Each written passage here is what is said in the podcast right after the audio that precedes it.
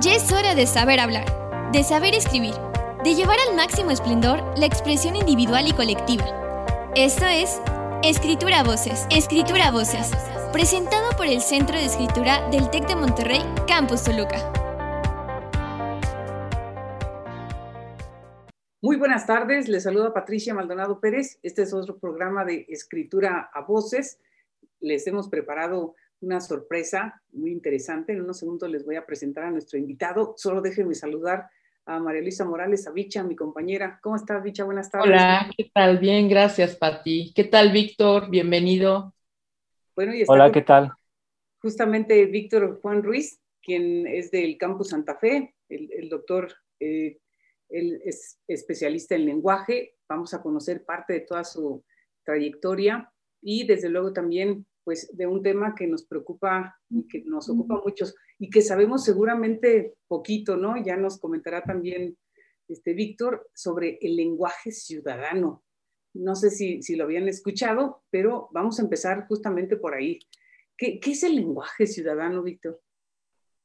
Antes de empezar, les agradezco muchísimo. Yo estoy muy feliz, muy contento de, de escucharlas y que comentemos estos, estos temas porque son interesantísimos precisamente esto que comentas de qué es el lenguaje ciudadano.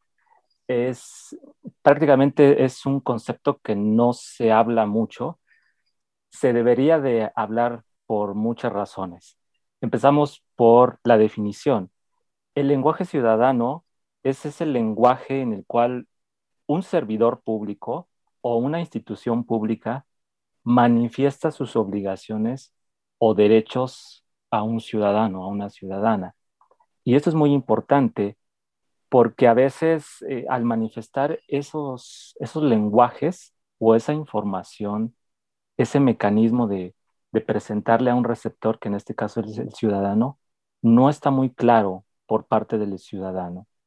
Es decir, el lenguaje ciudadano lo que manifiesta es decirle qué debe hacer o qué no debe hacer el ciudadano. Les pongo un ejemplo. El caso de cómo tramitar un pasaporte. Un ejemplo muy, muy sencillo.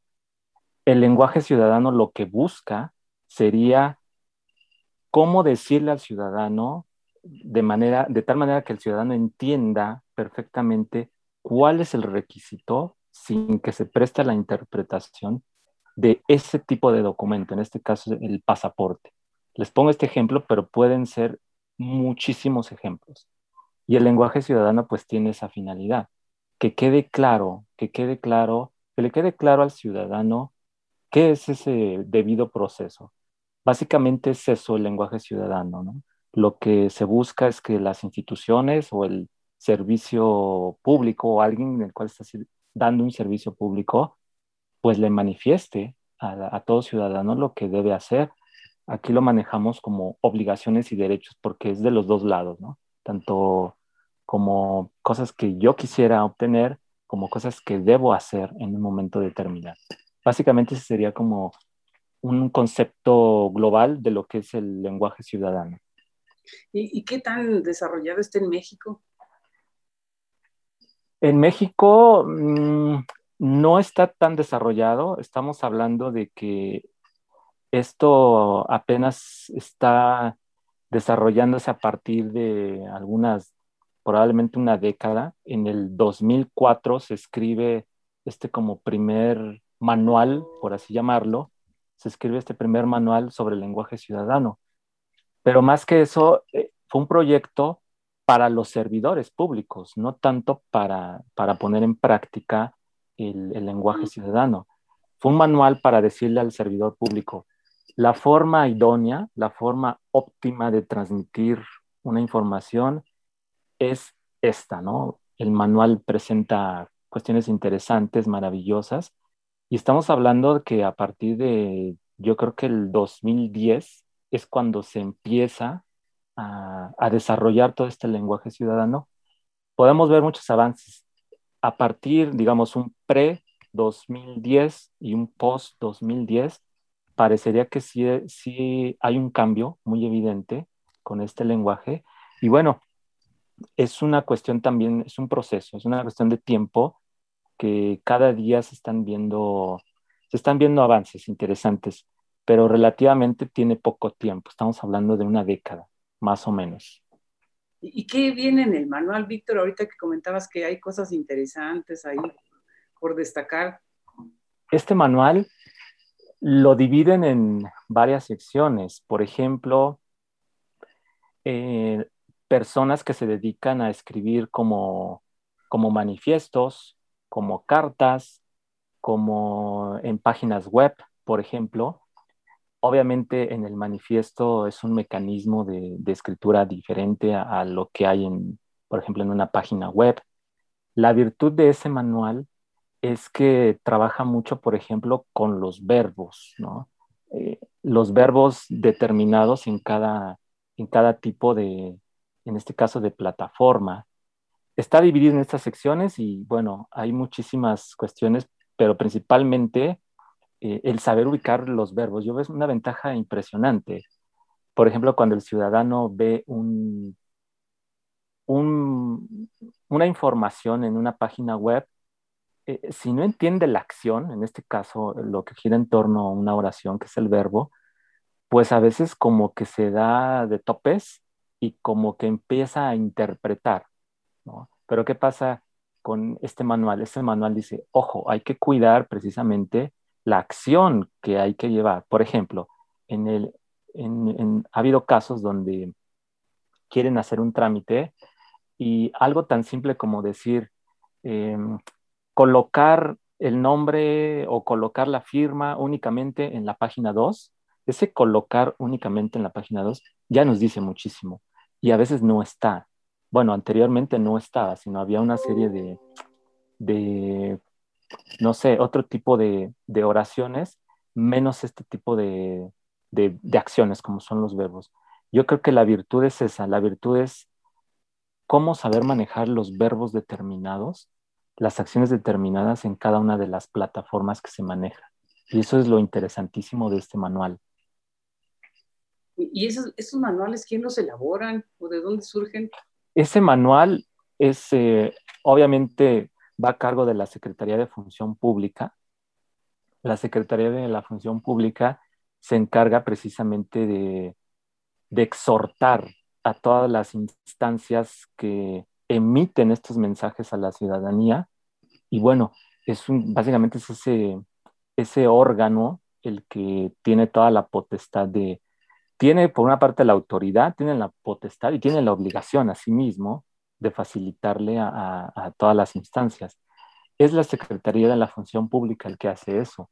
Y, está muy interesante porque prácticamente el, los en México, por ejemplo, el proyecto, los proyectos grandes de comunicación, pues son a cargo de la Secretaría de la Función Pública. O sea que es un órgano oficial y es un órgano que, está como que al tanto de que se cubran esos, esos, esos como pequeños oasis que a veces no nos damos cuenta, ¿no?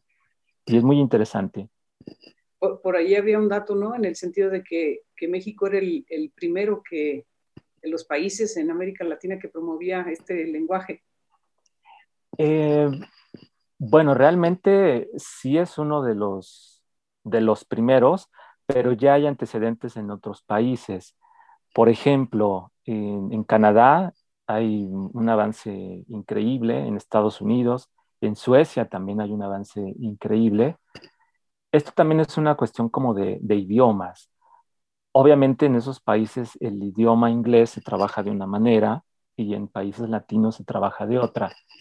Eh, hay un caso interesantísimo. México sí es uno de los países que, de los primeros países de habla hispana junto con España, Chile y Argentina. Pero el caso de Chile es interesante porque eh, sabemos muy bien que Chile ha trascendido, digamos, en muchas, en muchas situaciones tanto sociales como institucionales, pasaron de, movimientos eh, políticos eh, extremos, como fue una dictadura, a, pasar a la democracia, y el lenguaje ciudadano jugó un papel muy importante. Chile es una de las, de las sociedades más, eh, más desarrollada si hablamos de este tipo de, de, acciones ¿no? por parte de las instituciones.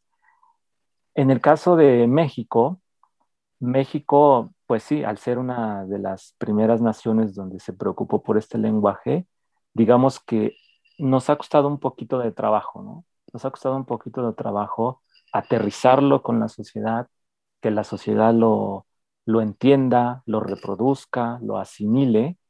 Y bueno, esa experiencia de Chile, esa experiencia de la propia España, de, lo que ocurre también en Argentina, pues se puede reproducir aquí en México.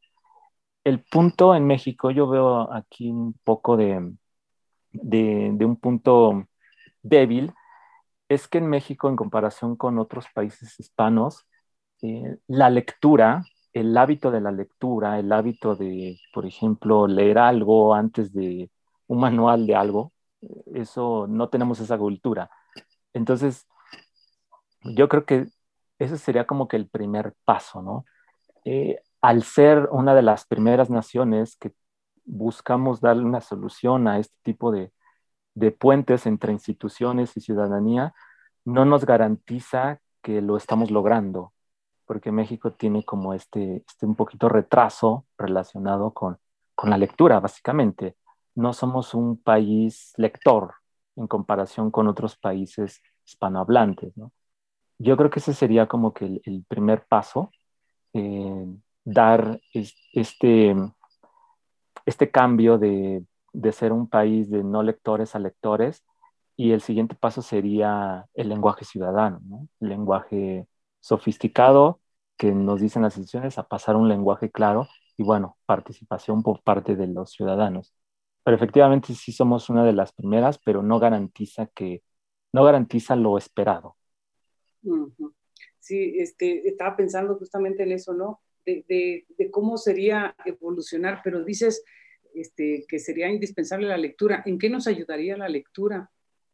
Pues precisamente en manipular el lenguaje, o sea, por ejemplo, hay una frase maravillosa de, de Catón, este escritor, eh, que dice que leer y no entender es como no leer.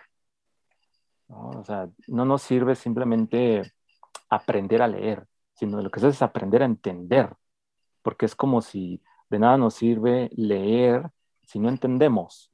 Es un poco esta frase de, de Catón, de este escritor latino. Eh, y bueno, ¿a qué va todo esto? La lectura es indispensable. Si no se tiene una una familiaridad con la lectura, pues vamos a carecer de ese entendimiento. La lectura es súper, súper importante.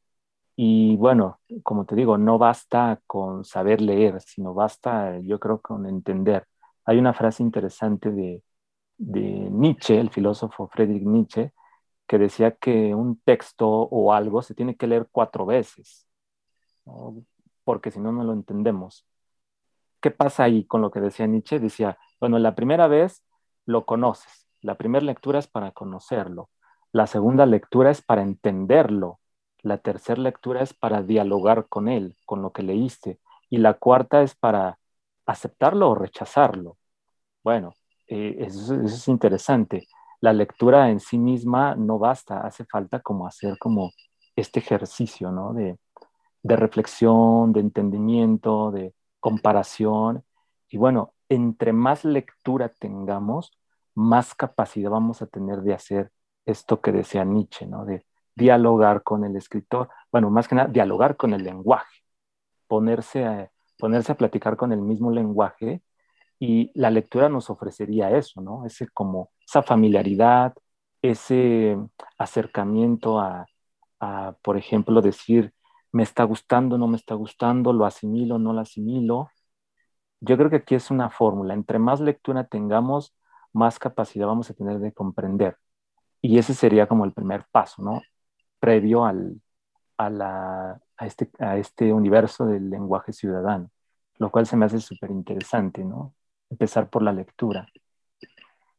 Este, sí, me, quedé pensando también en eso, ¿no? En, en irlos involucrando ¿no? los niños también desde pequeños en el tema de la lectura, en el entendimiento, en, la comprensión, ¿no? Como manejabas.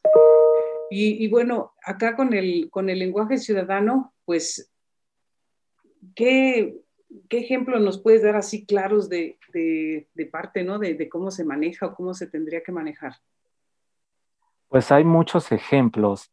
En este caso, eh, yo les puse hace un momento este de un derecho, ¿no? El pasaporte.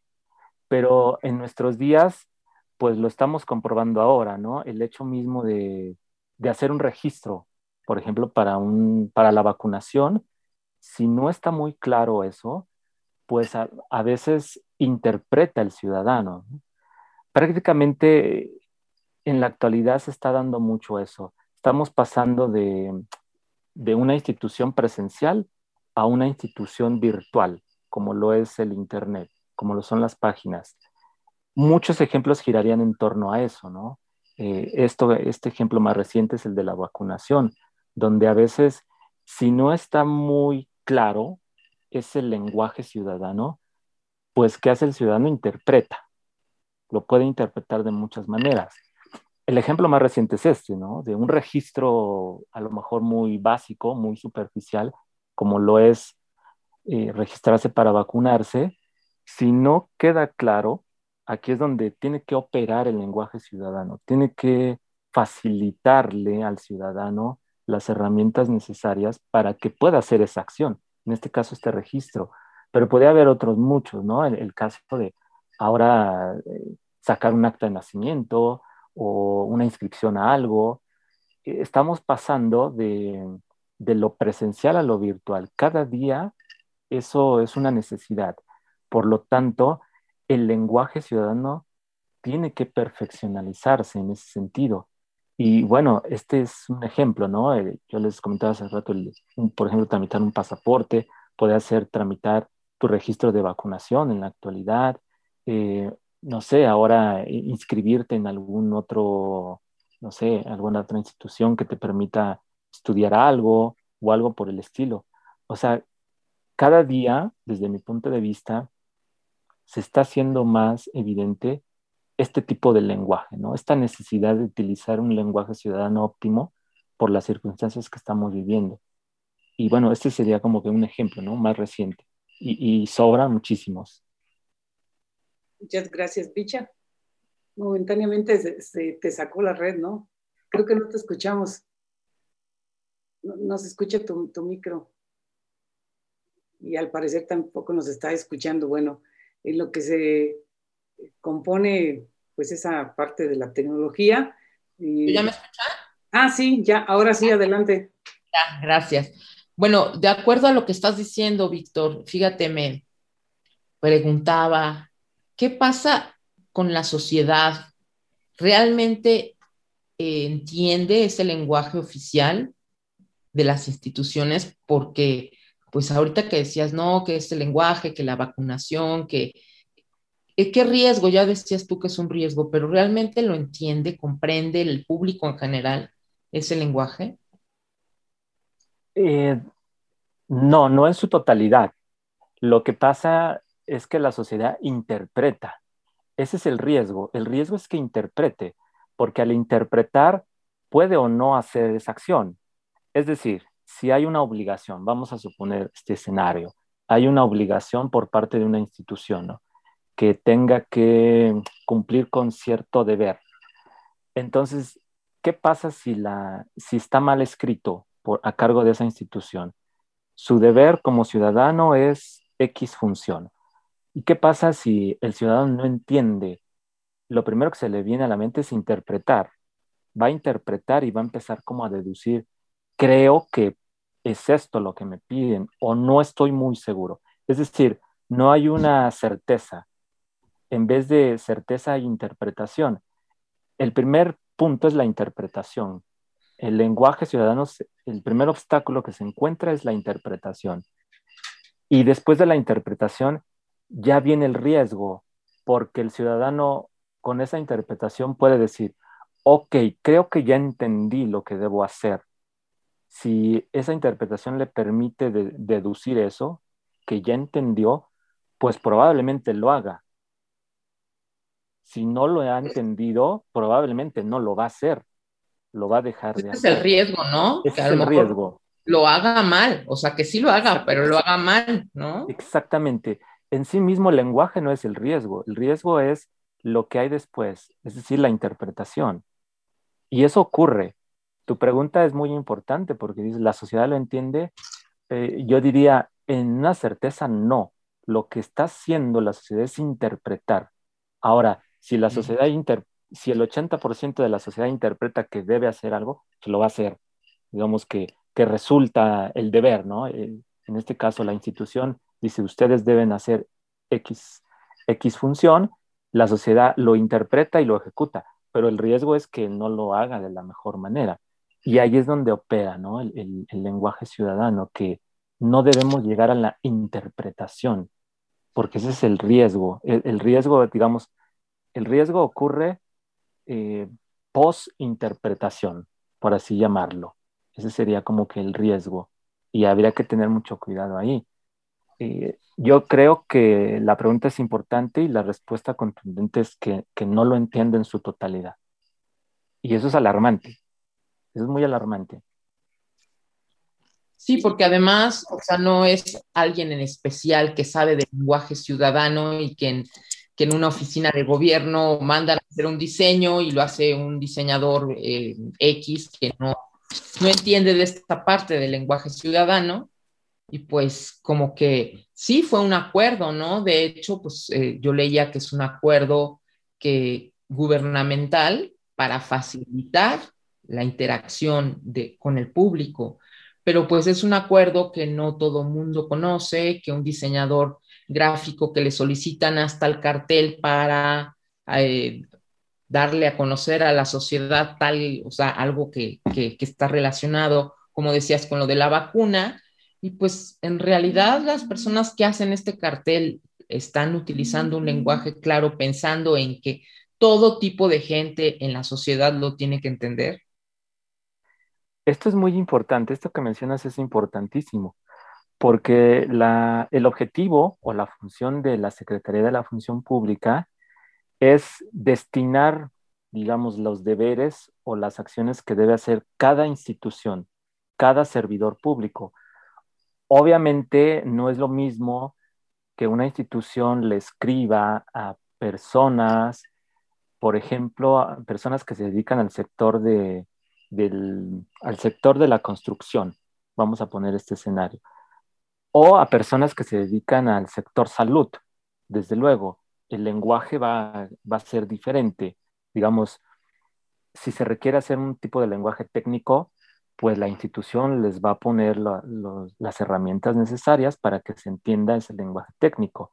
Pero ¿qué pasa con otro tipo de, instituciones donde son personas que no están familiarizadas, yo creo que en su totalidad con el lenguaje, porque por muchas razones, quizá no sean parte de su profesión, quizá no han tenido la preparación, quizá no han tenido las mismas oportunidades que, que, sectores de la sociedad, por lo tanto su comprensión es, es mínima. Ahí es donde tiene que operar precisamente, ¿no? Y la función pública tiene como ese, ese abanico de posibilidades de decir, bueno, aquí sí puedo utilizar lenguaje técnico, acá no puedo utilizar lenguaje técnico, y bueno, eso es como que la labor fundamental de la Secretaría de la Función Pública. Y es, es, muy importante lo que dices, porque efectivamente ocurre todos los días, ¿eh? todos los días. Yo tengo una, una, compañera, una colega que me hablaba de, por ejemplo, de la Suprema Corte. Dice, a veces nosotros estamos, estamos familiarizados con, el, con este tipo de lenguaje sofisticado y no entendemos. Dice, a veces no entendemos mucho de lo que nos dicen. Imagínense esas personas que bueno, todo el mundo, eh, por ejemplo, en, el texto, obviamente estamos, utilizamos el lenguaje como nuestra herramienta, pero ellos también lo, leen, leen muchísimo, muchos tecnicismos, muchos artículos, muchas leyes, y a veces no está muy claro. O sea, se puede, puede operar el lenguaje ciudadano en la Suprema Corte como en, en una institución que trabajes con, con personas del sector de la construcción. O sea, hay mecanismos para, para mover ahí el, el lenguaje ciudadano. Y es muy importante que se haga eso. Ok, gracias, Víctor. Pues es así como un poco complicado el que toda la gente utilice ese lenguaje y que realmente se comprenda, que lo interpreten de manera adecuada. O sea, es, es complicado, ¿no? Yo no me imaginaba que existía como un lenguaje especial, ¿no? Para que los ciudadanos finalmente comprendan esas acciones. Y por supuesto que es un lenguaje técnico el que utilizan, pero ¿qué tal si vas a una, a una procuraduría y tienes que dar de, no sé, a lo mejor el lenguaje técnico que se utilizan y es una persona, pues como cualquiera de nosotros, que como tú dices, manejamos un lenguaje ya determinado, entenderemos, si vamos a la Procuraduría, nos dan unos formatos, nos dicen este determinado lenguaje, lo vamos a entender un estudiante, nosotros mismos. Yo no digo que sea alguien con, con poca cultura, no, cualquiera de nosotros.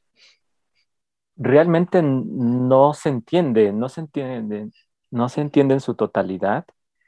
Y, y bueno, la función primordial es que lo entiendan todos, no, no, solo lo, no solo que estén pensando en que lo van a entender los docentes o las docentes o, o alguien por el estilo, ¿no? Sino cuando uno recurre a ese tipo de instituciones, tú mencionabas los formatos, ¿no? que eso también es una labor importante del lenguaje ciudadano, si no es que la labor primordial, ¿no? el, el, cómo hacer un formato, ¿no? el cómo hacer que, que lo entiendan todas las personas por medio de esto que está escrito. El objetivo es que lo entiendan todos, independientemente de si es una persona culta o no culta, o que trabaja con el lenguaje o no lo trabaja, ese es como que el principal. Porque imagínense, si no lo entiende una persona, entre comillas, culta, pues obviamente una persona que, que no maneja el lenguaje menos lo va a entender. O sea, no se entiende, en muchos de los casos no se entienden estos formatos. Tú mencionabas este caso, ¿no? Eh, de ir a la Procuraduría y encontrarnos con un formato, porque nosotros tenemos una necesidad, la necesidad de recurrir a esa instancia, a esa institución. ¿Qué pasa ahí? Bueno, el lenguaje ciudadano se debe encargar precisamente de hacerlo entendible, porque si no vamos, va a ser como esto, esto que decía Catón, de que eh, de qué nos sirve saber leer si no entendemos ese formato. ¿no? Exacto. Y, y, bueno, esa es como que la función primordial del lenguaje ciudadano, que lo entiendan todos. Eso es como que la, la principal, ¿no? Normalmente, y, y, aquí se ocurre algo, que hay, hay, que hay que hacer un breve paréntesis. Nosotros los ciudadanos eh, leemos documentos del gobierno o leemos documentos de una institución para obtener algo que necesitamos. Es decir, tú mencionaste ir a la Procuraduría. Eh, no cualquiera de repente decimos, ah, voy a ir a la Procuraduría, ¿no? Así de la nada. Vamos porque necesitamos ir a la Procuraduría. Es decir, está ocurriendo algo. Y esa necesidad, pues la debe de saber muy bien el servidor público. O sea, debe de saber que estamos ahí por una necesidad en lo particular, por lo tanto, tiene que facilitar este formato o este entendimiento que hay en este formato precisamente para que se aclare esa necesidad, para que se satisfaga esa necesidad. Ese es como que el, el dilema de todo esto. No recurrimos a buscar, yo les mencionaba un pasaporte por que nada más de la nada, lo requerimos porque necesitamos un pasaporte, ¿no? Y necesitamos todas las instituciones. Casi siempre vamos a las instituciones porque en ese momento las necesitamos. O sea, a lo mejor en este momento no sabemos cuántas instituciones hay o, o qué podrían hacer por nosotros muchas instituciones. Las vamos a conocer cuando las necesitamos ahí es donde radica eh, esto de esta operación del lenguaje ciudadano. El lenguaje ciudadano, los servidores públicos deben saber que estamos ahí por una necesidad. Estamos bajo presión de, de, esto que nos está ocurriendo. Y bueno, ese es como que el, el punto principal, que, que, el lenguaje ciudadano tiene que dotarnos de, esa, de ese entendimiento en el cual nosotros estamos necesitados. Porque imagínense, si estamos necesitados de algo y no entendemos eso que nosotros necesitamos, pues se pierde el puente entre institución y, ciudadanía, se pierde el puente. Y eso ocurre mucho con, con, lo que estamos viviendo hoy en día, ¿no? De la violencia. Cuando se, se dice, deben de ir a declarar si sufrieron X cuestión, ¿no? Pero ¿qué pasa cuando llegan a un lugar y dicen, mire, usted tiene que hacer esto, tiene que hacer lo otro, tiene que hacer lo otro? Dicen las personas, bueno, yo vengo aquí porque necesito levantar una demanda o necesito hacer X o Y, porque me ocurrió algo, lamentablemente me ocurrió algo.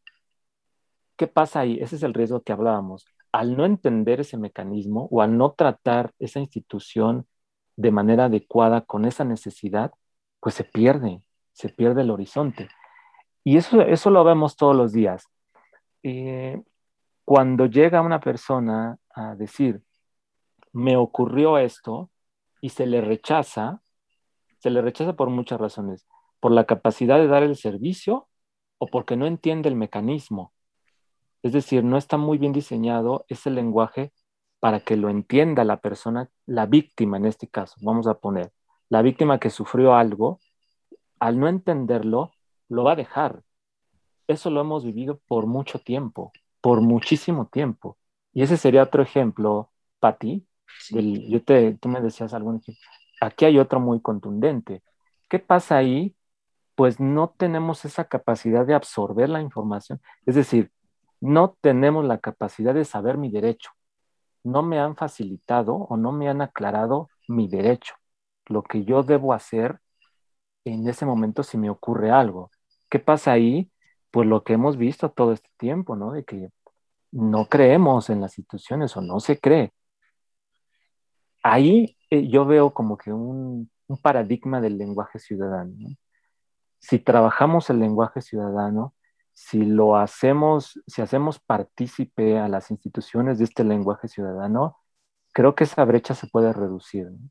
Y nosotros más que nada la necesitamos en este momento, ¿no? Con estos, esto que estamos platicando de, de toda la violencia que se vive y cuando uno quiere hacer ese archivo o ese derecho de, de acudir a una instancia, pues ¿qué ocurre? Lo contrario, ¿no? No, no creemos, qué sé yo.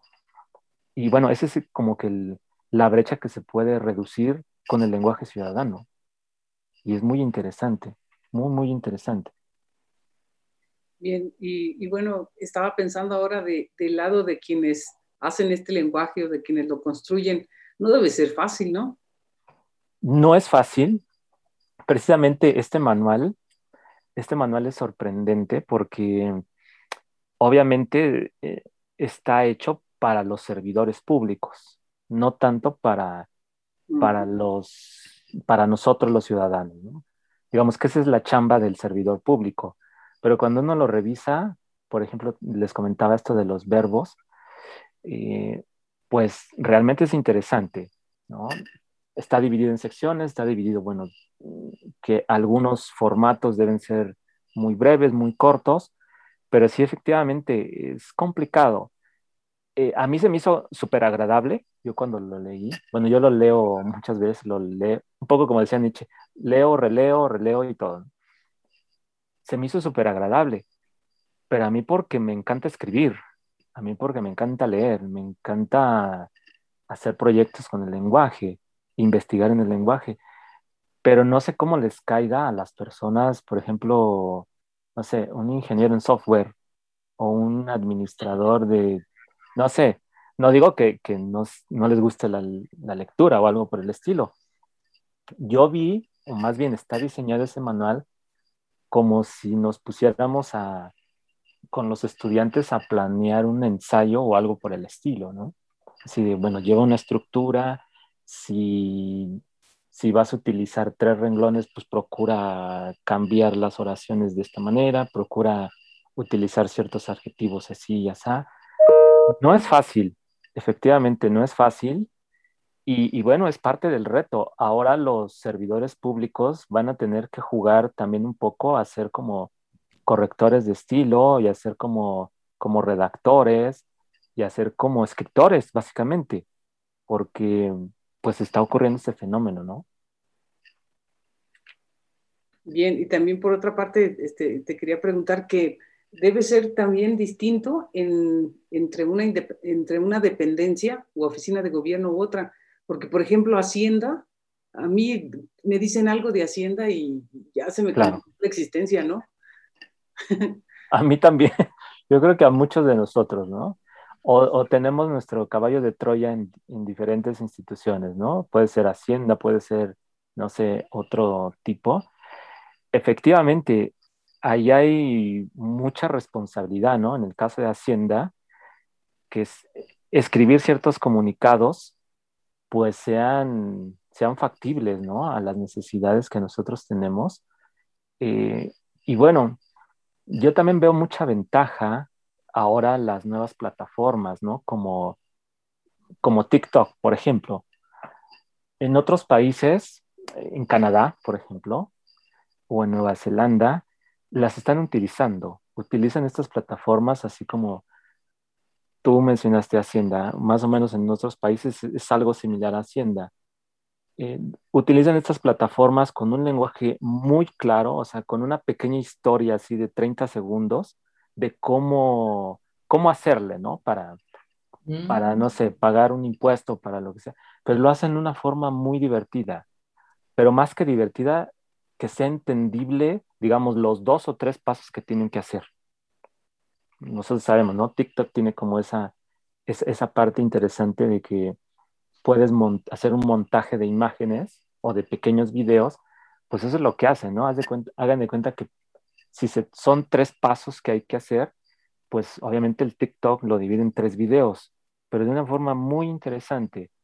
Ese sería como realmente un paradigma de, del lenguaje ciudadano, ¿no? Cómo buscar que con un lenguaje acorde a, digamos, a la región o a, la ciudadanía que, tiene cada país, se entienda para que los ciudadanos actúen de tal manera.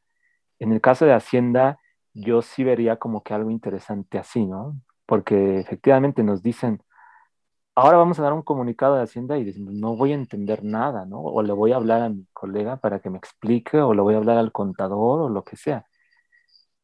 Eso no debería de pasar, ¿no? No debería de pasar porque la propia institución debe tener mecanismos para que el, todo ciudadano lo entienda, ¿no? Para que al recibir este tipo de comunicados, eh, pues prácticamente los ciudadanos los, los entiendan sin mucha interpretación. Pero efectivamente eso ocurre. Y así como Hacienda, pues hay muchas instituciones, ¿no? No solo de, eh, en este caso de, lo gubernamental, hay muchísimas otras, ¿no? Entonces, no sé, habría que, trabajar mucho en esa parte. Esto de las nuevas plataformas, la verdad es que sí es una ventaja, ha funcionado, ha funcionado en muchos, eh, principalmente en esos países, en Nueva Zelanda, en Canadá, que me parece interesantísimo, interesantísimo pues por toda la labor que, están realizando y que llevan a cabo en, la construcción de este lenguaje. Eh, no sé si coincidas conmigo, pero se me ocurre pensar que quien lo hace funcional o lo hace posible es el Instituto Nacional Electoral, ¿no? Con, porque lanza muchos videos y, e información así. Este es un buen ejemplo, exactamente. Es un buen ejemplo, ¿no? De, de cómo se ha trabajado el lenguaje ciudadano con este tipo de, en este caso, en esta institución efectivamente, ¿qué está haciendo ahí? Pues está utilizando de muchas, de muchas maneras, de muchas formas de, lenguaje claro para facilitar, en este caso, el deber de los ciudadanos. Efectivamente. Ahora, eso es muy importante.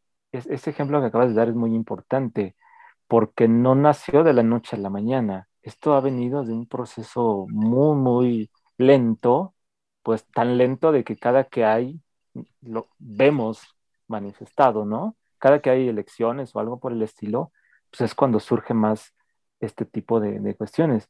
Pero ¿qué pasa con, con otras donde, donde son más visuales, más visibles, ¿no? Otras instituciones. Digamos, en el caso del, de del Instituto Electoral, pues se hace evidente cada que hay elecciones. Y esto ha sido mucho más lento y sí ha habido como que un cambio interesantísimo. Pero ¿qué pasa con otras instituciones no, que no son tan visibles y que trabajan todo el tiempo? Es decir, son más constantes con sus actividades, deberían de hacerse más presentes. Sí, claro. perdón que interrumpa. Eh, se me ocurre pensar, por ejemplo, la Secretaría de Educación, ¿no? que es una de las instancias que continuamente está allí generando información. Las becas, por ejemplo, también, ¿no? que, que son de las que maneja. Y uno, uno, como usuario quiere tramitar una beca y, y, es el fin del mundo. Exactamente. Ahí es donde se debería de poner más en práctica este, estas técnicas y estas teorías, de, porque realmente son teorías, de, teorías más del, de, redacción, más que nada, eh, precisamente eso, ¿no? En el caso de, del Instituto Electoral, pues es, como les decía, es como por periodos largos, pero el, tú mencionas uno muy importante, que es el de la, de la educación pública, Secretaría de la Educación Pública, donde pues todo el tiempo debería de estar haciendo ese uso. Y bueno, en el caso, yo les comentaba el caso de Chile, así ha ocurrido. Chile ha pasado, ha trascendido su sociedad precisamente porque se ve involucrado, están, digamos que cada día involucrados en, este ejercicio del lenguaje ciudadano. Y bueno, nosotros eh, tenemos una tarea muy importante en ese sentido. ¿Y, faltan entonces lingüistas ahí en, gobierno o, gente especializada en el uso del lenguaje? Porque no, no, no sé quién, quién hace todo esto o, en quién se deposita pues la función.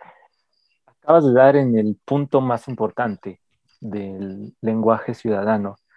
Cuando no, nosotros conocimos, digo nosotros porque somos muchas personas que nos dedicamos a esto, conocimos este manual, efectivamente nos hicimos la pregunta, bueno, es que esto lo tienen que hacer otro tipo de personas, no los no este tipo de, profesiones, ¿no? Los servidores públicos normalmente tienen cargos como de, gestión, tienen cargos como de administración, no sé, infinidad de, estos, de este tipo de, prácticas, ¿no? Y de profesiones.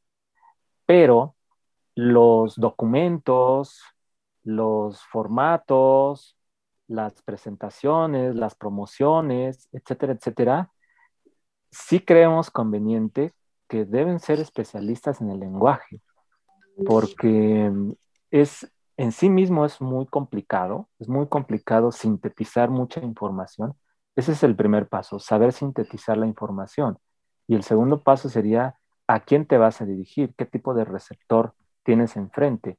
Y sobre eso yo creo que ya viene la parte interesante de la labor fundamental de cómo hacer estas oraciones, cómo hacer este tipo de formatos, cómo hacer este tipo de, datos y de información que se requiere. Y efectivamente, yo creo que sí se necesita de, personas que se dediquen al lenguaje. No basta con, no digo que estas profesiones, como se les dije hace un momento, no digo que un administrador no pueda escribir muy bien, pero por la razón histórica y el tiempo nos han dicho que no, no lo hacen muy bien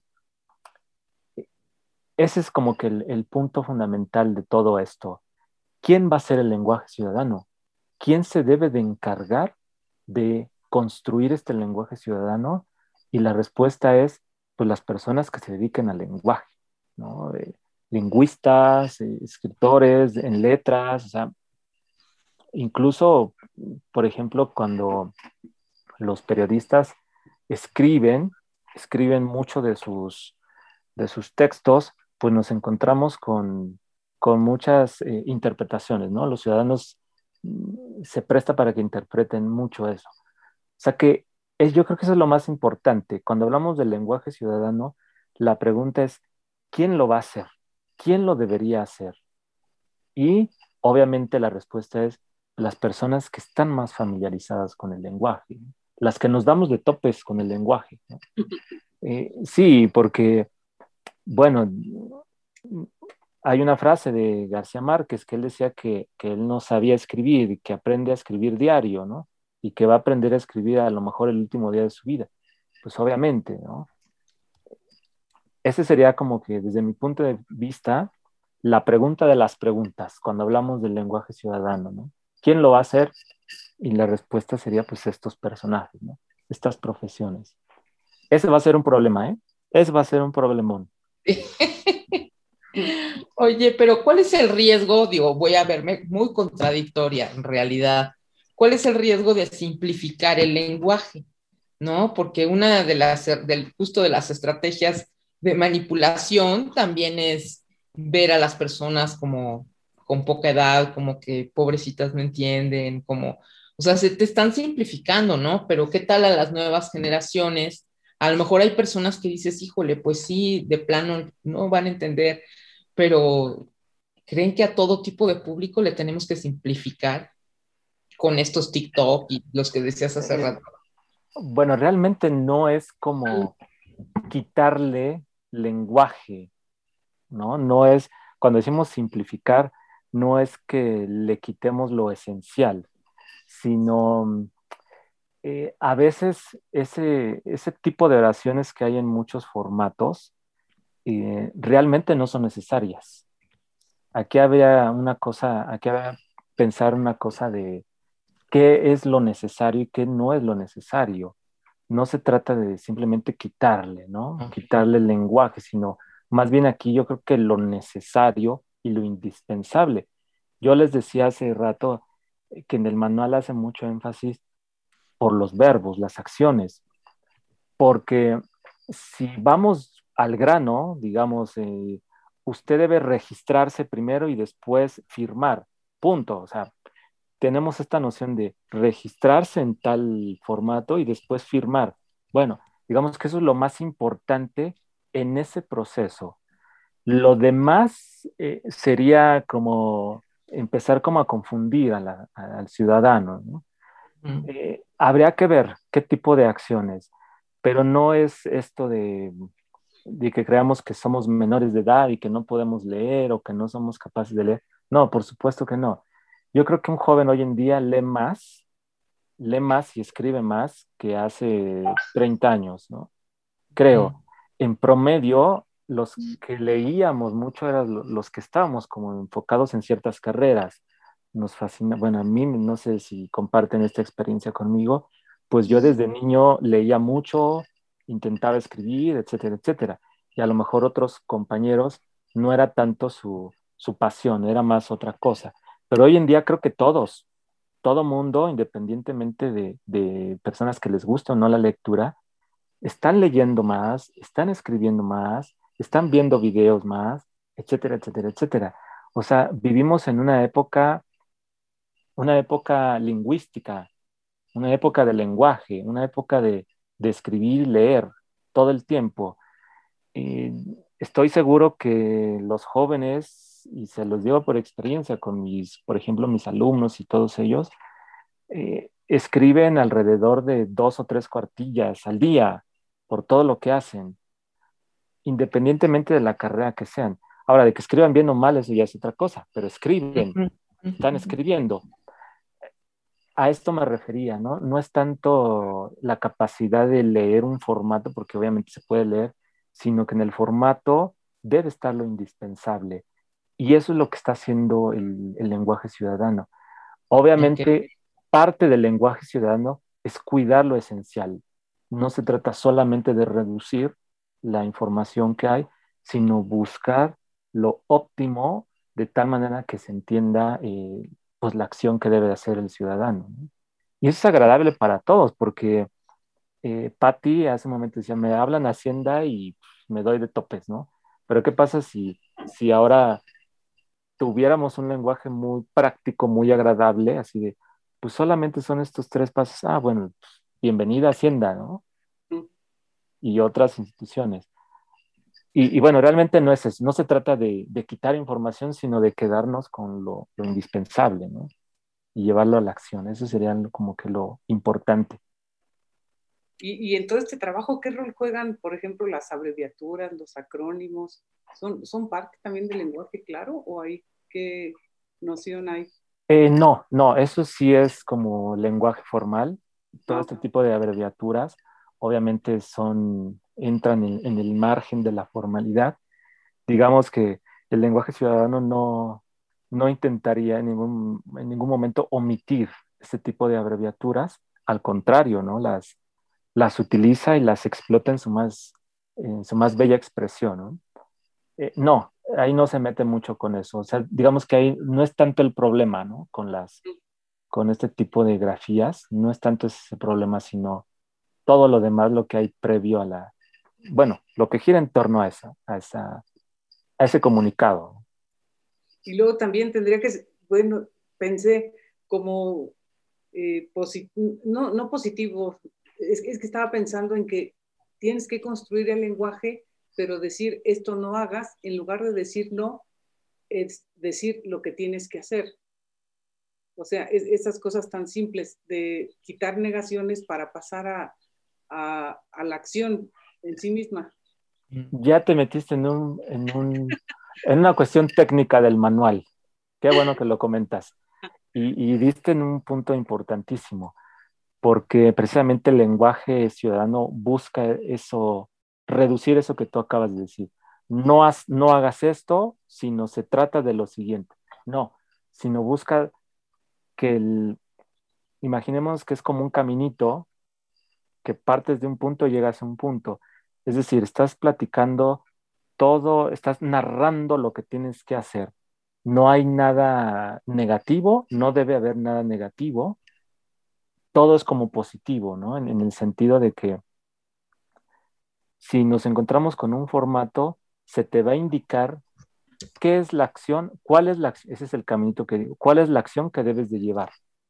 No hay ningún momento no firmar acá, no firmar en la página 1 y, no, y sí firmar en la página 2, porque eso sería, uff, darle más de topes. Exacto. Precisamente se trata de únicamente te registras en la página 1 y firmas en la página 2 bueno, tampoco es esto de únicamente, sino registrarse en la página 1 y registrarse en la página. O sea, este tipo de cuestiones efectivamente ya son como cosas muy técnicas de la labor de los que hacen este tipo de lenguaje ciudadano y evitan eso precisamente, porque si no les, es el ejemplo que les acabo de dar. No firmes en la 1, sino firma en la 2. Bueno, empezamos a sacar chispas de otras partes, ¿no? Precisamente es eso omite todo este tipo de lenguaje de no o sí, sino se enfoca más en, la acción. Por eso yo hago mucho énfasis y el manual hace mucho énfasis en la acción, en los verbos, en llevar al ciudadano a la acción que debe realizar en determinado, en determinado momento, en determinado formato, en determinada instancia, en determinado párrafo, qué sé yo. Esa es como que una de las virtudes y bueno, es muchísimo trabajo, pero sí corre uno el riesgo ¿eh? de que cuando se está escribiendo, eh, uno coquetear con eso de no hagas esto y sí haz lo otro, o sea, pero precisamente el lenguaje ciudadano intenta como quitar eso. El manual está excelente, ¿eh? Está buenísimo. Y hace rato, hace rato hablabas de la neurolingüística, ¿eso tiene que ver con la neurolingüística? Ese sí, efectivamente, sí, aquí, eh, aquí ya opera algo interesante. ¿Qué pasa cuando nosotros nos estamos involucrando o estamos entendiendo lo que nos dicen las instituciones? Va a aumentar muchas cosas, principalmente una, la confianza. Va a aumentar la confianza, em, va a acercarnos con esa institución y ya, y en cierta forma ya crea un mecanismo neurológico, ¿no? O sea, la confianza son muchas cosas, es un sentimiento, por medio de un texto, por medio de, una información, si la entendemos, nos va a unir con esa institución y vamos a, en cierta forma, vamos a tener confianza o no. Lo, interesante es tener confianza, ¿no? Y ahí es donde opera todo esto de lo neurolingüístico, ¿no? O sea, realmente sí hay un, lo que hace el lenguaje es una conexión muy importante entre el entendimiento, el sentimiento, nuestras acciones, Y esto de la capacidad de aumentar la confianza es súper interesante. El lenguaje ciudadano realmente lo que busca es eso, busca que se entienda, que, esté ese puente bien hecho entre el ciudadano y la, institución, y que nos acerque más a las instituciones, porque va a haber credibilidad, va a haber transparencia, vamos a confiar en ellos, ahí es donde está operando todo eso. Y, y lejos de, de esta parte, yo creo que lo más importante, si se logra hacer, es que se van a ahorrar muchos recursos. Al simplificar las operaciones, eh, nos ahorramos muchos recursos. Las instituciones gastan mucho por la incertidumbre. La incertidumbre gasta mucho, ¿eh? O sea, si los ciudadanos no entienden, por ejemplo, si el Instituto Electoral eh, falla en su mensaje, pierde mucho, ¿eh? está gastando muchísimos recursos. Pero ¿qué pasa si es lo contrario? Si con poco, bueno, no quiero decir con poco, si con lo necesario, utilizando un lenguaje claro, un lenguaje preciso, va a ahorrar recursos. La, la incertidumbre gasta, la incertidumbre se come los recursos. ¿eh? Y las instituciones lo hemos comprobado, las instituciones han gastado muchísimo. Una de las, de las facultades primordiales de, también del lenguaje ciudadano es que va a ahorrar mucho, va a ahorrar mucha, al simplificar las operaciones ahorra mucho. Ahora tenemos el Internet, tenemos todo esto que, que, que prácticamente yo les decía, ese mundo de lo presencial está pasando aquí. Eh, a lo mejor ya no se gasta tanto recursos físicos en las instituciones, pero sí se gastan recursos de tiempo, recursos de esto que estamos comentando, ¿no? Por ejemplo, la confianza eh, está gastando mucho. Si, si no genera confianza a una institución, pues está perdiendo. Entre menos credibilidad pierde en la institución. Y bueno, el lenguaje ciudadano también una de sus prioridades es que va a ahorrar recursos. Y eso se me hace maravilloso, se me hace súper interesante. Oye, pues se me vienen a la mente este, muchas cosas, ¿no? De lo que, de lo que hay que hacer, de, de las ventajas también, ¿no? Que, que, presenta el lenguaje claro en sí mismo, pero ya se nos está acabando el tiempo. Este, ¿Quisieras agregar algo, Víctor? Bueno, pues eh, quisiera agregar muchas cosas, pero por el tiempo, no. Eh, sí es una labor importante el lenguaje ciudadano. Eh, yo me quedo más con esta eh, un poco como sensación de qué nos falta por hacer, quiénes lo deben hacer y cómo lo vamos a divulgar. Ese sería como que mis reflexiones finales, porque esto ya lo habíamos, tú misma me lo habías comentado, ¿no? ¿Quién se va a encargar de hacer esto? ¿Quién se está encargando? Ese es uno de los puntos débiles que tienen las instituciones. Las instituciones deben trabajar con, especialistas en lenguaje y no quedarse con, esto que comentábamos, ¿no? De si un ingeniero o un administrador se va a aventar a hacerlo, pues vamos a, entrar como en este círculo de los recursos, ¿no? Se va a gastar. De lo que se trata es de no gastar. La pregunta más importante es esa quién y cómo se está trabajando en, el lenguaje ciudadano y la respuesta es quién, pues los especialistas en el lenguaje, que aquí tenemos más de, decían, eh, se tiende mucho a pensar de que los literatos, que los sociólogos, que los antropólogos, es decir, que las humanidades eh, siempre están como un poco al margen, pues no es así. Vean aquí la importancia de las humanidades, la importancia de, de los especialistas en el lenguaje para que precisamente trabajen en estos temas. Y bueno, ese sería como que lo más inquietante en este momento cuando hablamos del lenguaje ciudadano. El lenguaje ciudadano sí es una, es una luz, es una llave para acercar a la institución y al ciudadano. Es una luz, por así llamarla, utilizar esta metáfora, para resolver problemas que tenemos hoy en día para generar confianza. ¿Y cómo lo van a hacer? Bueno, colaborando de, esta manera, con especialistas en el lenguaje, con especialistas que, se preocupan y tienen mucha responsabilidad con el lenguaje. Eso es como que lo más, lo más interesante cuando hablamos de este tema.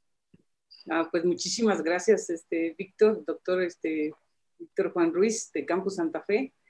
Bicha, eh, ¿quieres despedirte?